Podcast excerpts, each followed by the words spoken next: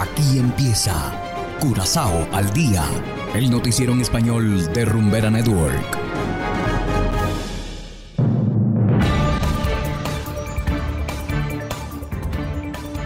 Muy buenas tardes, estimados oyentes de Rumbera Network 107.9 FM. Bienvenidos sean una vez más a esta emisión de Curazao al día. Igualmente saludamos a quienes nos escuchan en formato podcast a través de noticiascurazao.com. Hoy es martes 17 de mayo de 2022 y estos son los titulares. Curazao celebra Día Internacional de los Museos. Empresa MNO Ferfat cambia de dueños. Liberado pensionado de ALM tras cumplir condena por estafa. Y en internacionales, ELN decreta tregua por elecciones en Colombia. Esto es Curazao al día con Ángel Van Delden.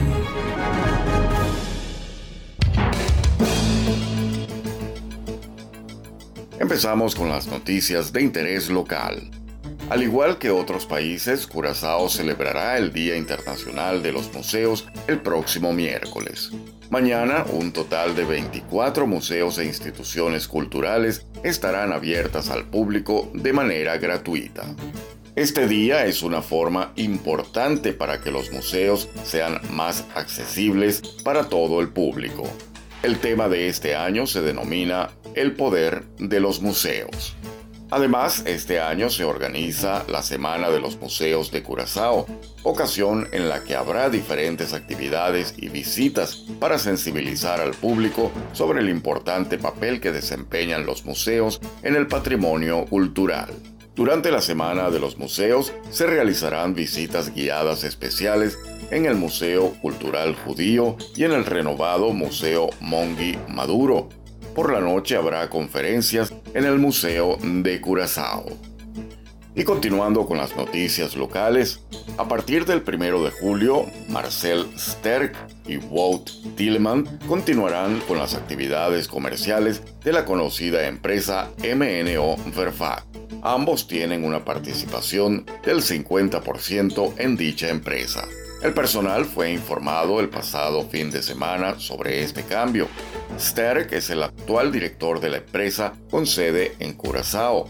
Después de esta adquisición, también se espera que continúe realizando las operaciones comerciales generales. Por otro lado, Tilleman es conocido por Kunuku Aqua Resort y la empresa constructora BMW. Tilleman ve la adquisición de MNO Ferfat como una adición a su cartera actual. La empresa BMW se centra principalmente en la construcción de hoteles, mientras que MNO Ferfat se especializa en ingeniería civil. Gracias a la adquisición, Tilleman ahora puede ofrecer una amplia gama de servicios y realizar todo internamente. Y en materia judicial, un hombre de 74 años fue liberado de manera condicional tras cumplir con una sentencia de prisión de 12 meses. Junto con su cómplice, el jubilado fue acusado de robar casi un millón de florines del fondo de pensiones de la empresa aérea ALM. Ambos eran miembros de la Junta del Fondo de Pensiones. Los sospechosos escribieron cheques en secreto a su nombre entre 2010 y 2017.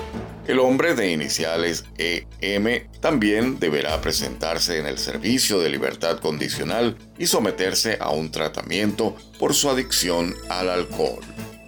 La Antilliance Luftfahrtmaatschappij ALM fue una aerolínea con sede en Curazao que existió desde 1964 hasta el año 2002 a partir de 1979, ALM entró en números rojos, lo que en 2000 finalmente resultó en que KLM terminara su colaboración con ALM en la ruta Amsterdam-Curazao. ALM se declaró en quiebra en el año 2002. Y hacemos ahora una breve pausa y enseguida regresamos con más de Curazao al día. Curazao se mueve con 107.9. Imaginarme sin ti, ese cuadro sin Guayaquil, la bachata sin Juan Luis. Rumbera Network. Llega a activar tu primer sentido. Vamos a tocar el cielo con las manos. Vamos a olvidar esta noche todo lo malo. Sentido que te atrapa. El sentido de la rumba y el entretenimiento. 107.9. 107.9, la número uno del Caribe.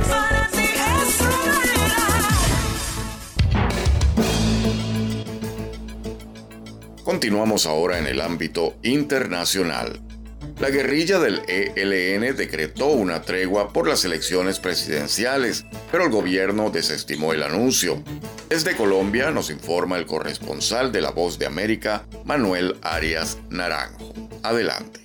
Luego de que el Ejército de Liberación Nacional, el ELN, a través de un comunicado anunció una tregua en su accionar militar entre el 25 de mayo y el 3 de junio para permitir que los colombianos que deseen votar en las elecciones presidenciales del 29 de mayo lo hagan con tranquilidad, el gobierno, a través del ministro de Defensa, Diego Molano, restó importancia al anuncio y advirtió que la seguridad en Colombia no la dan treguas, sino el accionar de la fuerza pública. Frente a esa señal del ELN, que son ellos los que van a generar una tregua, no, la tregua no se da porque ellos quieran, la tregua se da es particularmente por la seguridad que da nuestra fuerza pública, que garantizó las elecciones en marzo pasado y garantizará las elecciones ahora en mayo y la garantizará en junio. En el comunicado, el ELN anunció que está dispuesto a reanudar los diálogos de paz con el presidente que resulte electo en las próximas elecciones y a trabajar por la paz del país. Un proceso de paz con el ELN es la mejor oportunidad para abordar asuntos prioritarios